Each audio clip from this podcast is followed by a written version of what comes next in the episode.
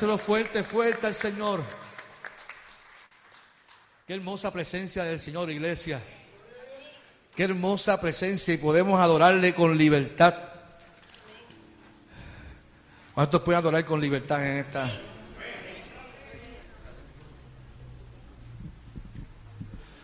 Con libertad de espíritu. Aleluya, aleluya, aleluya. Qué bueno es adorar al Señor. Yo no sé usted, pero yo no, no, me canso de, poder adorar al Señor. Los niños pueden pasar a su escuela bíblica con nuestra hermana Wilda. Así que los niñitos. Quiero que busquen en sus Biblias el Evangelio de Lucas, capítulo 15, del 1 al 7. Vamos a trabajar el texto según el calendario litúrgico la pone, la pone en sus hombros gozoso. Es el tema de esta mañana. La pone en sus hombros gozoso. Y quiero que busque Lucas capítulo 15, del 1 al 7. Cuando lo tenga, diga amén. Se pone de pie en reverencia a la palabra del Señor. Como un evangelio nos ponemos de pie. Si no, diga ouch. Lucas es el tercer evangelio, así que Mateo, Marcos, Lucas y Juan. Aunque el orden real es Marcos, Mateo, Lucas y Juan. Siempre se, hemos aprendido que está Mateo primero. ¿No tienen amén? Bien, recuerda que yo la leo en la traducción, siempre la aclaro en la traducción lenguaje actual.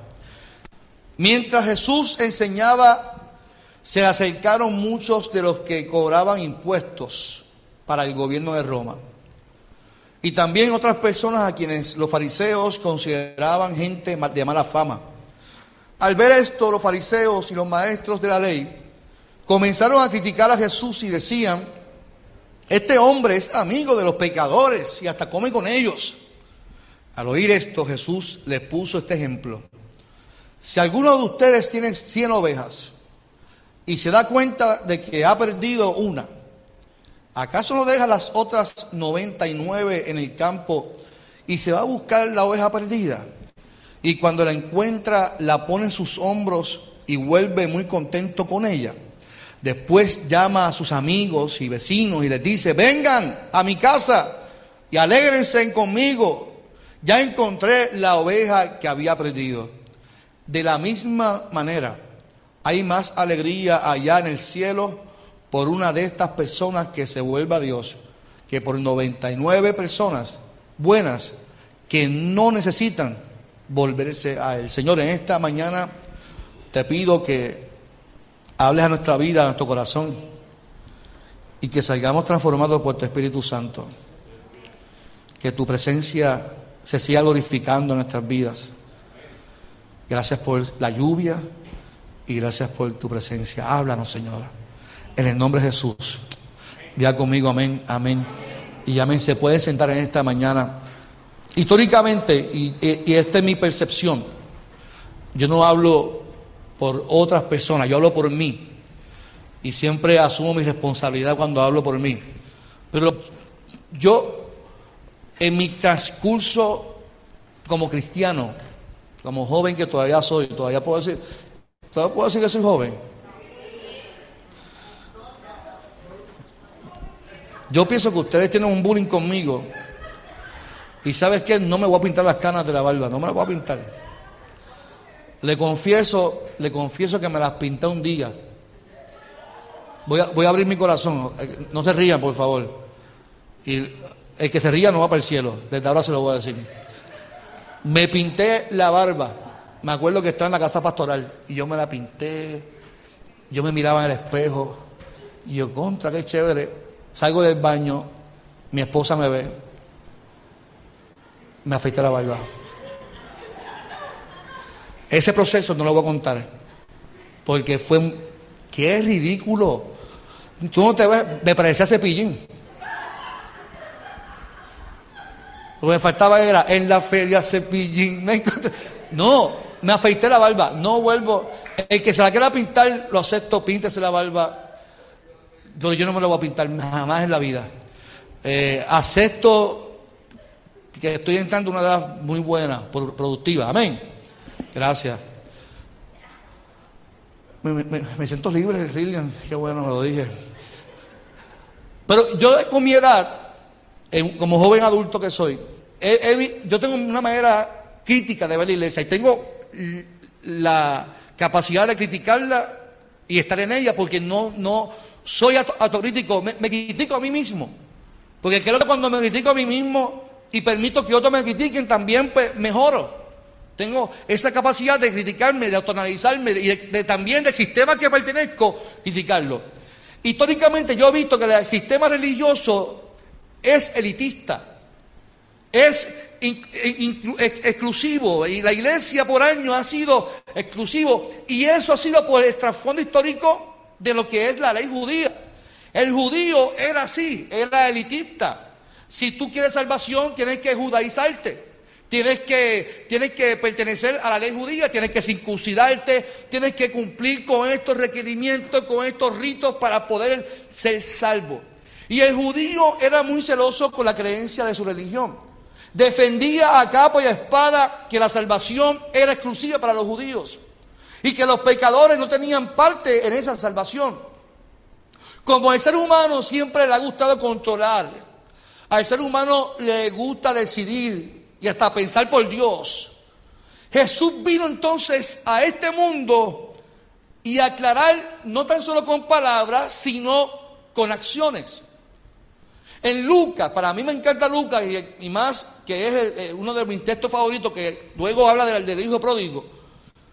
Porque Lucas habla de la importancia de la acción en la vida del cristiano. Pero no lo habla simplemente porque Jesús lo dijo, sino porque lo vivió. No porque Jesús lo enseñó a un grupo de personas y él le dijo esto es lo que ustedes tienen que hacer, sino porque Él lo enseñó con acción. Y todo lo que Jesús hacía lo enseñaba por medio de, enseñanzas de su ejecutoria. Y Jesús vino a este mundo a demostrar la opinión, lo que Dios quería para este mundo. Si le preguntaba al judío, ellos se establecían que era la ley. Eso es lo que Dios quiere para el pueblo. Si tú quieres salvación, pues tienes que judaizarte, tienes que hacer tal cosa. Pero Jesús vino a este mundo a decirle, no es como ustedes piensan, es como mi Padre piensa. Y yo vine a este mundo para establecer cómo es que mi Padre piensa. No es lo mismo, no es lo mismo que los profetas interpretaran la ley o interpretaran lo que Dios quería para un pueblo, que Dios mismo encarnado diciéndole al pueblo, esto es lo que es, lo que mi Padre quiere. Y yo prefiero creerle a Jesús. Si yo leo la Biblia y leo todos los libros, yo prefiero de todo lo que lea creerle a lo que dijo Jesús. Creer la interpretación de Jesús. Eso es lo que yo prefiero escuchar. Yo no prefiero escuchar algo que me, que me lleva a odiar y, a imaginar a personas. Algo que me, que me, me esclaviza. Yo prefiero escuchar a Jesús de una verdad que me hace libre y que me invita a accionar como Él. En Lucas vemos cómo Jesús viene con una batalla con los fariseos. Viene desde, desde el principio de su ministerio, Jesús estaba batallando con el pensamiento de fariseo. Porque el comportamiento de Jesús va en contra de su práctica de la ley. ¿Cómo cómo lavarse las manos, cómo deben lavarse las manos. Usted puede creer que la pelea de los fariseos era porque los discípulos fueron a comer y no se lavan las manos. Y le y si usted lee Mateo, eh, indignado cómo tus discípulos no se lavan las manos antes de comer, porque la ley establece. Digo, eso es algo higiénico. En casa yo me lavo las manos antes de comer porque es higiénico. Pero una cosa es hacerlo por higiene y una cosa es hacerlo porque la ley lo establece. Y la, indignación de los fariseos era porque, no porque era higiénico, era porque la ley lo establece. Y Jesús le dice, mira, ustedes están tan lejos de Dios por culpa de su misma cultura y tradición. Porque ustedes han puesto la tradición por encima de lo que Dios piensa y de la dignidad humana. A ustedes no les importa la gente, les importa cumplir lo que ustedes entienden que dice la ley. Léalo después en su casa. Así que Jesús venía también trabajando cómo los fariseos se molestan porque Jesús sana a un enfermo el día de reposo. Si la tradición dice, todo era, la tradición dice que no se puede trabajar el día de reposo, ahora tú te juntas también con pecadores, gente de mala fama. Esta gente era los, de Hacienda. ¿Alguien aquí trabaja en Hacienda? Yo espero que no. Porque, porque si usted trabaja en Hacienda, pues según el texto bíblico, usted es una persona de mala fama. Era un cobrador de impuestos. Era, era lo que cometían la corrupción de beneficiarse, de, coger de más para bolsillo. Oye, ¿qué, cosa para mí que esta gente eran boricua también. Eran boricua. Y este tipo de comportamiento, las iglesias a pasar de los tiempos lo han adoptado, sin darse cuenta del error que cometemos cuando actuamos en contra del mismo Jesús a quien nosotros predicamos y profesamos. Lo primero es que nosotros creemos en Cristo. Amén. Nosotros creemos en Cristo. ¿Cuántos son seguidores de Cristo? Somos seguidores de Cristo, no practicamos la ley judía. Y a mí me da gracia cómo la iglesia ha adoptado todo esto de la ley judía, que hasta danzas judías hacen en la iglesia. Y, y, no se atreven a poner la bandera de Puerto Rico en el altar, pero ponen la bandera judía, como si fuéramos judíos. Y yo digo, pero hay gente que son más judíos que los judíos.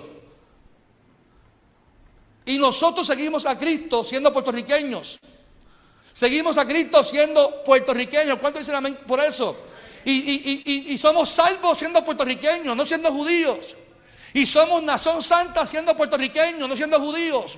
Somos pueblo adquirido por Dios siendo puertorriqueños, no siendo judíos, porque esa es la grandeza de mi Dios, que nos llama, aún siendo de otros países, de otras naciones, Dios en su potestad nos ha salvado y nos ha libertado. ¿Cuántos dicen amén?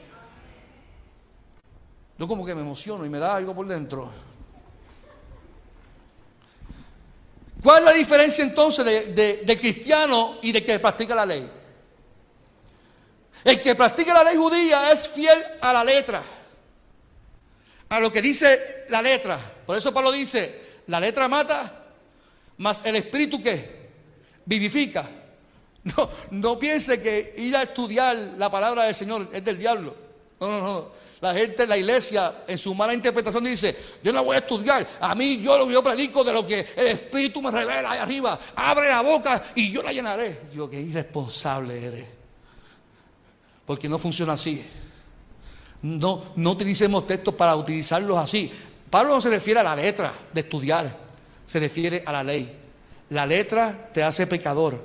La letra, la ley te hace culpable. La letra, la ley te hace eh, tan culpable que merece castigo. Sin embargo, el Espíritu de Dios te da vida, vivifica, te da libertad en el nombre del Señor. Y el, judío era, era esclavo, era fiel a la letra, a la ley, sin importar la vida y la dignidad de los demás. No importaba la dignidad del ser humano. La ley no le importa si tú eres, si tienes una necesidad o no. Posiblemente tu necesidad sea un castigo por tu mal comportamiento o pecado. Eso es lo que establece la ley. O el pensamiento de lo que ellos pensaban. Si Luis está enfermo es porque Luis, de alguna manera, o pecó él o pecó su antepasado. Qué interesante. Qué interesante pensar de que si algo te pasa es porque Dios desea castigarte por algo que tú hiciste en el pasado. Cuando el cristiano tiene que pensar que cuando estamos en Cristo, Dios hace las cosas nuevas, las cosas viejas pasaron, porque todas aquí son qué? Nuevas. El cristiano, a, diferencia del que practica la ley, no vive pensando y adjudicándose autocastigo por el pasado, sino que vive enfocado en la cruz, que te limpió, que te limpia, limpiará por lo que tú hiciste o dejaste de hacer o lo que vas a hacer. Un judío estricto no celebra el arrepentimiento de un pecador. No se alegra. Como dice el texto, en el cielo hay fiesta en el cielo. No, no, se alegra porque entiende que el pecador merece castigo. Sin embargo, el cristiano celebra la vida de un pecador. Jesús no operaba de esa forma. Jesús trataba y trabajaba para devolverle la dignidad al ser humano. Una persona que era muda, una persona que era ciega, una persona que era leprosa, una persona que era mujer. Era una persona indigna ante la sociedad judía. No merecía, era una persona indigna, era rechazada por tu condición, por tu enfermedad o por ser mujer. Y Jesús, en su obra como Hijo de Dios, vino y le dio dignidad a cada una de esas personas. ¿Qué tú quieres que yo te haga? Señor, que recorre la vista.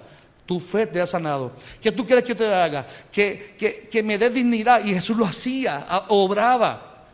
Y no importaba si la persona lo pedía no. Él lo hacía como hizo con la mujer de flujo de sangre. Una mujer que era indigna, rechazada por la comunidad. Jesús se desprendió de su poder para darle a esa mujer para que su fe la sanara. A estos cuatro hombres que brincaron una casa y eh, por el techo, rompieron el techo, por la fe de estos cuatro hombres, no tan solo le perdonó los pecados, sino que también los sanó. Le devolvió la que? La dignidad de ser de una no persona a una persona. A Jesús buscaba la forma de hacerte sentir importante para Dios. Bartimeo, cállate la boca, modestas al maestro. Bartimeo, cállate la boca. Jesús, hijo de David, ten misericordia de mí, Jesús, cállate la boca. No, pero Jesús se lo escuchó y le dijo, ven que el maestro te llama. Bartimeo soltó la capa, corrió hacia donde el maestro y recibió el milagro. Jesús le daba dignidad. Jesús nos da dignidad a nosotros. Jesús te da dignidad a ti, me da dignidad a mí para que podamos vivir dignos ante Dios. Y Pablo establece, entremos confiadamente ante el trono. Cuando antes éramos indignos porque no merecíamos entrar ante la presencia de Dios, Jesús nos da dignidad. Es por medio de Jesús, no es por mi fuerza, no es por tu fuerza, no es por lo que tú puedas hacer, no es por cuánto podamos darle al Señor, es por lo que hizo Jesús en la cruz de Calvario que tenemos acceso, dignidad para entrar ante el trono de la gracia. Jesús se humanizaba con tal de que el oprimido tuviera valor. Jesús buscaba la forma de hacerte sentir importante para Dios. Jesús llamó entonces a 12 discípulos que posiblemente en nuestro contexto no tenían las cualidades para ser discípulos de Jesús. Porque nosotros buscamos, tú me estás tirando besitos, me estás tirando besitos, Carmelito. mira, Jesús llama a 12 discípulos que para nuestro contexto no, no cualifican. ¿Sabes por qué? Porque Jesús los buscó fuera del templo. Ya hay, un problema. Porque nosotros entendemos que es aquí que Dios llama a la gente. No, es en la casa del Señor Pastor. Es en, el templo que Dios llama a la gente. Es aquí que en el altar, en el fuego del altar es que Dios llama a la gente. No, eso es lo que tú piensas. Jesús no llamó a la gente dentro del templo. Jesús fue donde estaba Pedro pescando. Jesús fue donde estaba Mateo, que era qué? ¿Qué era, era Mateo? ¿Era qué? Ay, recolector. Era un pecador entonces. Era un qué? Un cobrador de impuestos. Para entonces, para el judío, Mateo, ni Pedro, ni los demás discípulos no tenían el derecho porque no lo llamaron dentro de la iglesia. ¿Era gente digna? No. No era gente digna. Si Pedro todavía siendo apóstol tenía todavía cosas que Dios estaba trabajando en él. Y aún así Dios se fijó en él. Porque así Dios llama a personas que para nosotros como iglesia pensamos que no lo merecen. Escucha bien, si el parámetro de quien seguimos es Jesús, nosotros tenemos problemas con quien se aferra más a las cosas que enajenan de las personas que con las que se humanizan. Porque la iglesia de hoy todavía sigue proclamando que es dentro del templo, que es dentro de la iglesia y que es para gente exclusiva, para gente salva. Quiero que pienses por un momento, y esto lo hago como un trabajo de introspección. No me responda a mí la pregunta. O sea, quiero que usted la internalice. ¿Cuál ha sido la experiencia que más ha marcado en tu vida como iglesia? ¿Cuál fue la enseñanza que más cautivó tu vida? ¿Cuál ha sido tus parámetros para vivir como cristiano? Si la respuesta te enajena de los demás y solo se basa en ti, créeme, no ha sido de Dios. Si tu respuesta es no, porque yo, porque yo, porque yo, no es de Dios. Porque Dios no trabaja así, Dios trabaja con lo y te da dignidad para que tú puedas también ir a los otros y le des dignidad también a los otros que tú piensas que no se lo merecen. Eso es lo difícil de ser cristiano. La gente dice, yo buscaré a Dios para que Dios me dé prosperidad y me dé sanidad y me dé esto y esto y esto y todo es para... No, no, no. el ser cristiano es difícil. Porque conlleva que yo tengo que amar, respetar, valorar, darle dignidad a gente que yo entiendo que no se lo merecen. Alguien que te falta respeto y te diga algo y te, oprime y te fastidia y dale, que te da, ¿se merece el perdón de Dios? Es más, no, no es de Dios, se merece tu perdón. Alguien que te jorobe la vida tanto. Pastor, es que esa persona me, es que lo veo y, se me pone la carba roja. Es que yo le pido a Dios que lo ilumine o lo extermine. Es que yo no le deseo mal, Señor, simplemente que se enferme y que Dios se lo lleve y no sufra tanto. Como un pajarito.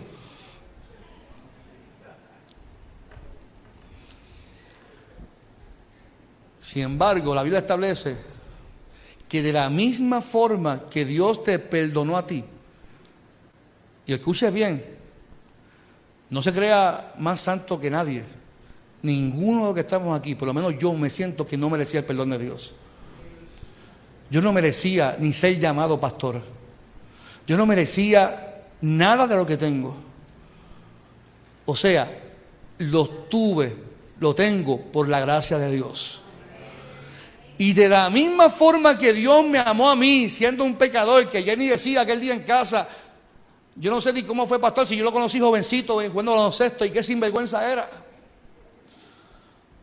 Si Dios en su misericordia me llamó, ¿cómo yo puedo entonces oprimir al que es distinto a mí hoy? Si Dios con la misma gracia puede transformar a cualquiera de la misma forma. Y lo que hace falta es que nosotros entendamos que no somos llamados a, a, juzgar ni a judaizar, somos llamados a bendecir y a transformar la vida del ser humano en nombre del Señor. Así que las respuestas de Dios se basan en un llamado para edificar a los demás. Cuando Jesús llamó a los doce, los llamó para transformar a un pueblo y ellos fueron transformados primero, pero fueron transformados como doce, no en lo individual, para transformar y seguir llamando a otros discípulos. Nosotros pensamos que los dones que son nuestros, y no sé si a usted le pasa eso, nosotros pensamos que los frutos son para nosotros, pero no es así. ¿Desde cuándo un árbol la china y es para el mismo? No, ¿sabe qué hace, un árbol? Cuando el fruto madura, lo suelta para que otros puedan beneficiarse de qué? De lo que con tanto esfuerzo, con su raíz, con lo, el proceso que vivió, tú te alimentarás. Por lo tanto, yo si soy un árbol, yo tengo que mis dones, mis frutos, soltarlos para que otros se edifiquen y sean transformados por la presencia del Señor. ¿Cuántos dicen amén? La gente pensaba que no, que no era así, que era según la ley, pero el hijo y la hija de Dios vive sabiendo que todo don, que todo regalo, que todo fruto es para la edificación de la iglesia, que para esto tengo que seguir como modelo a Jesús y no a los demás, porque somos cristianos, somos gente que seguimos a Dios, a Jesús. Observemos el texto por un momento, porque el eje central de esta parábola, según lo que Jesús está narrando, como Jesús, el cuestionamiento es el siguiente. Jesús está comiendo con pecadores, con gente que, le roba a otro. ¿Cómo este, siendo hijo de Dios, se une con esa gentuza? Pastor, usted ahí con esa gentuza. Jesús con esa gentuza, con esa gentileza. y Jesús dice, ah, pues está bien, pues yo les voy les voy a enseñar con esta parábola. Y narra esta y, mira lo interesante que nosotros utilizamos esa parábola para, como si fuera, le hablara a un pastor. Y la parábola no es para el pastor. Si lee bien el texto, Jesús dice que a quien se le pierde esas 99 es a ellos mismos. No menciona al no, no quiere ni que se imaginen que es un pastor. Dice, a, a uno de ustedes se le ha perdido 99 ovejas. No, perdóname se le perdió una de, de, 100 ovejas. Y dice, ¿y quién de ustedes no dejaría que la 99 y se va a buscar la que, la que le falta, la que se extravió? O sea, aquí no está hablando del pastor, está hablando de que la iglesia se refleje en la parábola, de que el religioso se refleje en la parábola. Jesús quiere que se asocie usted, que nos asociemos nosotros en la parábola, con, aquellos cristianos que habiendo sido parte de una congregación, de algo, se alejan y tenemos que reflejarnos en cómo nosotros actuamos con esa gente. Por tanto, el centro de este cuento no es la oveja perdida, tampoco es el hombre que salió a, a, buscarla, sino que nos reflejemos todos en la metáfora que es el reino de Dios y cómo debemos de vivir en el reino de Dios. Ahora bien, ¿cuál era el centro y por qué? El centro de la parábola era la enseñanza misma, la historia misma. Era el contraataque de Jesús para que ellos entendieran. Si alguno de ustedes tienen 100 ovejas, los está exponiendo a ellos, a una necesidad que estaba de frente, a, una inquietud que tienen de frente. ¿Por qué te reúnes con pecadores? Ah, pues yo te voy a explicar. Si uno de ustedes tiene 100 ovejas se da cuenta que ha perdido una, ¿acaso no deja las 99 en el campo y se va a buscar la oveja perdida? Les presento entonces yo un panorama distinto. Usted me encuentra a mí un día en una barra jugando billar con un vaso de Coca-Cola o de agua.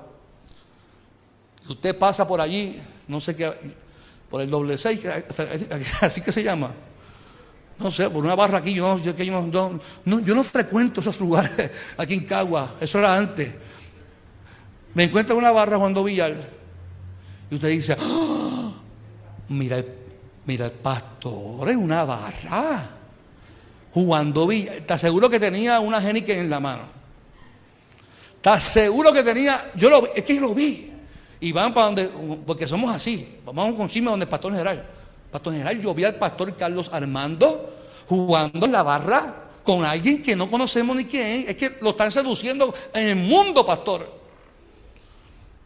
El panorama luce feo para mí porque el miedo sería si alguien me ve aquí también, jugando billar con alguien. Para el que vive bajo la ley sería un problema, pero para un cristiano no. Usted va a decir, ay, ya este pastor viene con enseñanzas locas ahora. Porque todo lo que, todo lo que nos no, no, trabaja aquí y no está en el chip aquí, ya es una mala enseñanza. Sáquese eso de la mente y permita que su pastor le eduque. Permite que su pastor lo lleve y que lo rompa. Porque vivimos bajo la ley, ah, no, esto es un problema. No, el pastor, no, no, no deje, deje que Dios obre, que nos dé libertad, porque el cristiano siente la libertad de poder vivir sin prejuicios. El cristiano mucho menos vive pensando que va a ser señalado. ¿Usted me entiende lo que quiero decir? Si usted se pone una prenda de vestir, usted, usted está en algún lugar, usted es una hija, un hijo de Dios, no sienta el prejuicio de quien te mire, no sienta prejuicio de cómo te ves, siente que alguien arriba te está viendo que es lo más importante y no te va a señalar, no te va a juzgar, porque Él conoce tu corazón. Si cada vez que usted hace algo pensando en qué será señalado y no lo hace, se convirtió en un esclavo en vez de libre.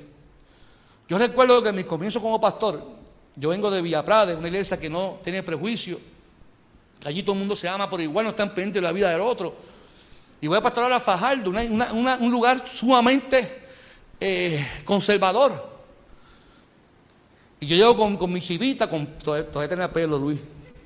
Con mi perito, parladito, para tapar la calvita, para la entrada. De la más entrada que pasa en las Américas.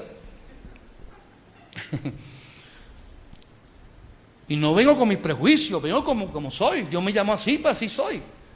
Y de momento comento que las mujeres pueden entrar con pantalón. Usted sabe que yo, por decir que las mujeres pueden entrar con pantalón al templo, un hermano de iglesia dijo en un culto que yo no estaba, en un culto de oración, que yo estaba permitiendo que el diablo entrara a la iglesia. Porque somos esclavos. No, es que no somos libres, somos esclavos. Cuando decimos tal cosa, es que vivimos esclavos a qué. Y si me veían en el mall, por ahí el pastor, las mujeres. ¿Pero para qué te ponen la falda si te vas a estar dejando la falda para abajo? Somos esclavos cuando nos ponemos una falda larga para el culto, para afuera, nos quitamos la falda para, para ponernos un pantalón, para que la gente no me vea con pantalón dentro del templo. Somos esclavos cuando hacemos las cosas por lo que la gente pueda decir. ¿Sabes qué? Que me puse a jugar billar con los, con los hermanos de la iglesia. Un día el pastor general me dice, tú estás bien loco, y no sé cómo tú has logrado que la gente de Fajardo te acepte como tú eres. Así me dijo el pastor general un día, tú estás loco. Porque ya no era yo jugando billar, era que me llevaba a los jóvenes a jugar billar conmigo. A Blue Iguana, un restaurante allí. Pero, ¿cuál es el problema de jugar billar? ¿Cuál es el problema de estar en un lugar con la gente? Eso no fue lo que hizo Jesús. Sin prejuicios, ni que nadie me está juzgando cuando comenzó esta cuestión de Facebook, eso fue en el 2007, se recuerda que empezaron los reencuentros, ¿se acuerdan? Muchas clases se empezaron a encontrar. Y yo recuerdo que mi, yo siendo pastor ya no, estaba ni casado, éramos, yo creo que estábamos en, el proceso. Y me acuerdo que en el reencuentro yo hasta, hasta bailé, ¿tú puedes creerlo? Siendo pastor. Me tiré la culebra allí porque me, digo, ahora mismo no puedo hacerlo. Si yo me tiro una culebra, créeme, se me parte la muñeca, la espalda. Porque me reencontré con amistades del colegio. Y nos volvimos otra vez niños, todos los que estábamos allí. Y hicimos los bailes que hicimos en el talent show, en el, 93, 92. Y recuerdo que fue tan, tan hermoso compartir con gente que aún siendo pastor me respetaron y yo respetaba a ellos. Yo no tuve que beber para compartir con ellos. Pero si hay de mí, si se publicaba una foto conmigo, yo estando en una actividad que decía Geniken atrás. Ay de mí si alguien veía a un religioso que viera, oh, eso, pero eso no es un pastor. ¿Qué hace allí? Porque ahora Facebook es peor. Mira, si la gente critica la Comay, Facebook es peor. Si la gente demoniza la Comay, Facebook es más chota que la Comay. y si te taguean es peor, porque te taguean y tú sin saber estás trayendo una foto que, ay Dios mío. Ojo, ojo. Cuidado con, con- cuidado con Facebook. Por lo tanto, quiero que reflexionemos por un momento en las parábolas. 99 ovejas que están a salvo y nosotros salimos a buscar la número 100. Esa 100, según la parábola, se perdió en el camino, se extravió. Se perdió, no se sabe su destino. Ahora pregunto yo, ¿cuántas personas se sentirán ahora mismo de esa forma? ¿Cuánta gente se siente perdida y se reflejan en esa oveja perdida? Que no tienen dirección, no tienen quien le dirija. Esa oveja necesita a su amo, necesita nueva dirección, pero tiene que venir el, el- dueño a su encuentro, tiene que venir el amo hacia donde ella. Y la mayoría de las veces nosotros esperamos que los inconversos sean que lleguen a la iglesia. Y nosotros oramos, Señor, que los inconversos vengan a la iglesia. Nosotros no vamos hacia donde ellos, que ellos vengan a la iglesia. Señor, que se llene la iglesia. Ah, ¿cómo se va a llenar? No, algún día va a entrar tanta gente por ahí, por algo mágico. Iglesia, Jesús nos enseña el mejor modelo. Es imposible. Es imposible si no es estando donde está la necesidad. Jesús me está diciendo lo contrario. Y, esto que Jesús hizo, la iglesia del siglo XXI todavía no, ha entendido. Porque la iglesia entiende que su adoración, su servicio es dentro del templo. Cuando Jesús nos enseña que es afuera del templo. La misión de la iglesia es llevar buenas noticias de salvación a los pobres, a los afligidos, a los que están en necesidad. Pues dentro no es. Si la misión de la iglesia es llevar un mensaje de buenas noticias, no es tan solo dentro del templo, sino fuera del templo, iglesia. Ahora bien, quiero que hagamos un ejercicio nuevamente de introspección.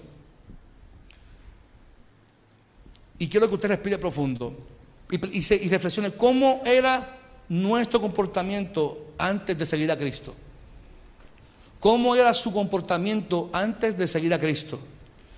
¿Cuál era nuestra forma de pensar, de vivir? ¿Cuáles eran los valores de nuestra vida antes de seguir a Cristo? ¿Pensaba solamente en mí? ¿Cómo Dios llega a nuestra vida? ¿Dónde fue que te alcanzó? ¿Cuál fue tu experiencia en regresar a lo que Dios hizo en tu vida?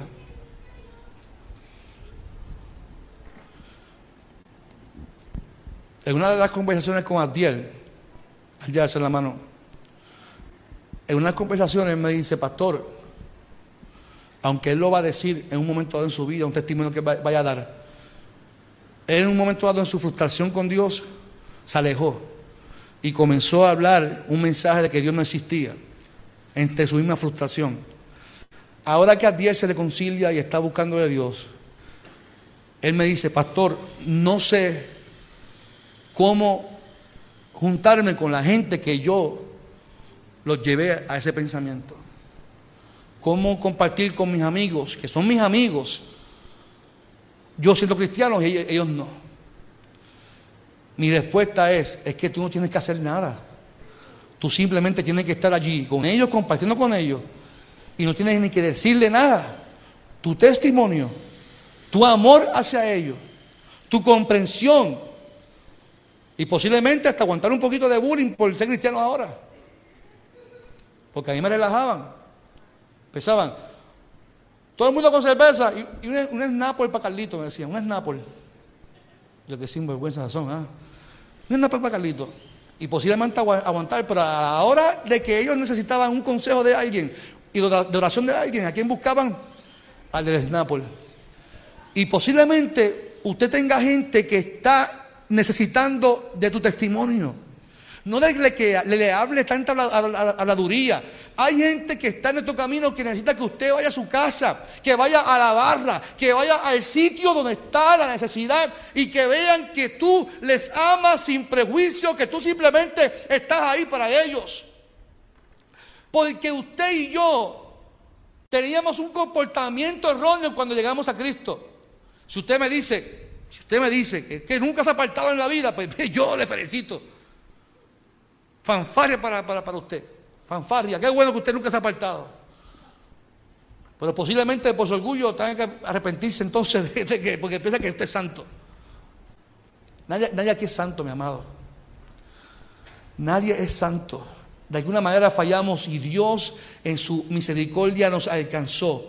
Por eso ese mismo Dios es el mismo que se encarnó en Jesús. Les enseña a los religiosos es que yo tengo que estar donde está la necesidad, no donde están sanos. Ahora bien, note algo. En la parábola del hijo pródigo es el padre quien sale al encuentro con su hijo. En esta parábola es él reflejado en la iglesia, en el fariseo, quien sale a buscar la oveja perdida.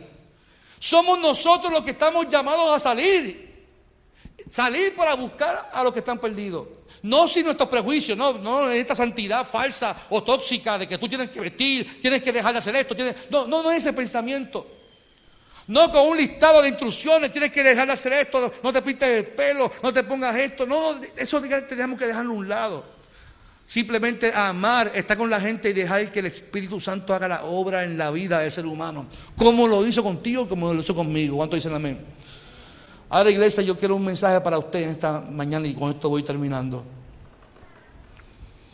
Muchas veces nosotros pensamos que tenemos la autoridad para decidir, controlar quién es digno y quién no, quién es santo y quién no. Jesús muestra aquí la importancia del trabajo fuera del templo, iglesia. Jesús muestra aquí la importancia de cómo debe de ser un lugar donde el pecador se siente atraído y no rechazado por, por, Dios. Ahora bien, le voy a hablar a los pecadores. ¿Cuántos pecadores hay aquí? No, pues, pues, pues me hablo a mí porque yo aquí hay mucha gente santa. Posiblemente dije esto y usted dijo en su mente, pues ese mensaje no es para mí. Pues tengo que decirte que exactamente este mensaje es para ti. Usted mismo, usted misma. Pero no se ofenda porque soy su pastor y Dios habló primero en mi casa cuando leí el texto bíblico porque me sentí llamado también por Dios. Muchas veces nosotros los pecadores no disfrutamos de las experiencias que hemos vivido en el pasado. Alguien te señaló, alguien actuó de alguna manera que lastimó tu vida. Alguien a quien tomaste como ejemplo te hizo daño te juzgó mal y tomaste la decisión de autocastigarte. Y digo esto porque Jesús jamás te miraría así. Nosotros nos autocastigamos. Jesús vino a este mundo para salvarlo, nunca fue para condenarlo. Y si Jesús vino a, salvarnos, nos muestra cómo es. Dice el texto, iba a coger a Fernando de ejemplo, pero no, no, a coger de ejemplo. Julio, ven acá, ven acá, Julio. Vente por el medio, Julio, por el medio, vente por el, por el medio. Julio es la oveja perdida. Yo vengo de Julio.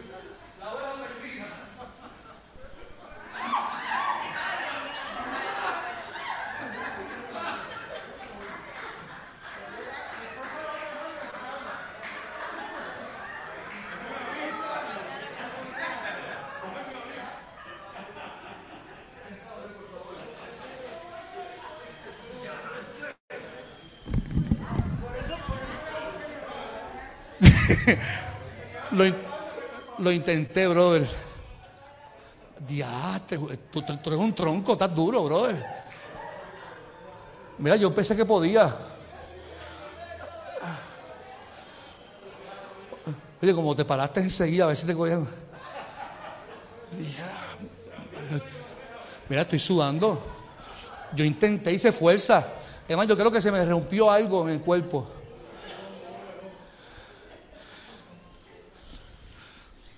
Con, ese gozo, con ese gozo de celebración, Jesús dice, tienen que buscar a esa oveja que se pierde.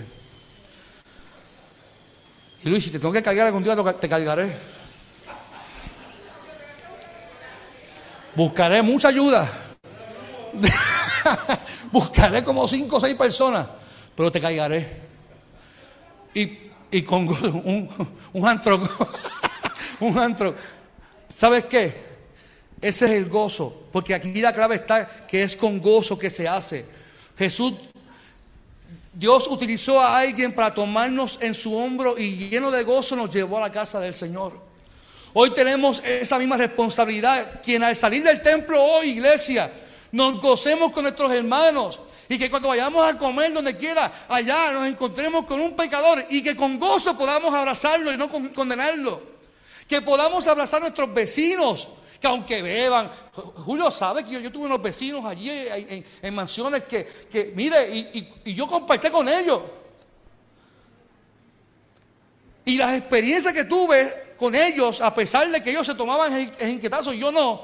Pero como luego la relación fue bonita porque me, pedían y se desahogaban, sabrían conmigo y yo sin, sin presionarlos.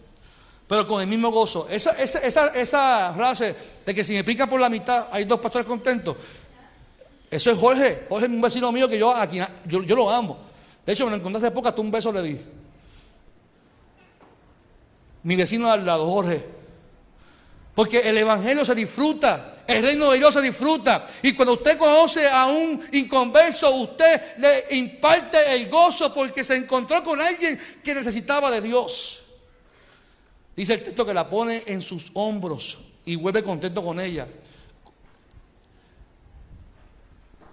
Vuelve a la casa, hace una fiesta, invita a los vecinos.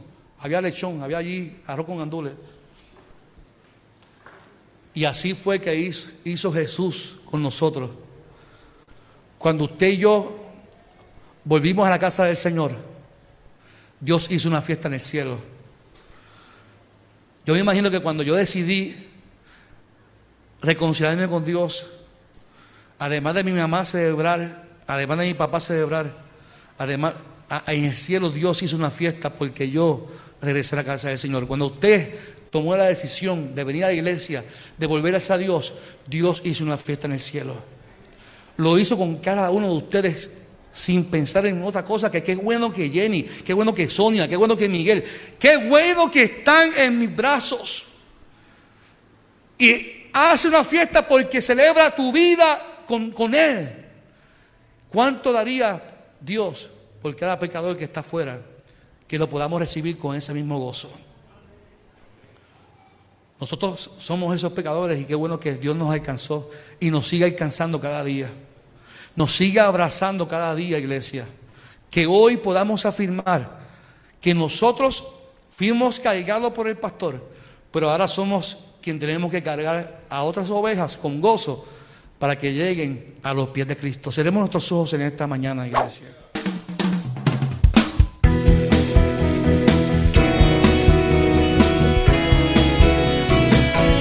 Esto fue Transformando Nuestro Pueblo con el pastor Carlos Armando.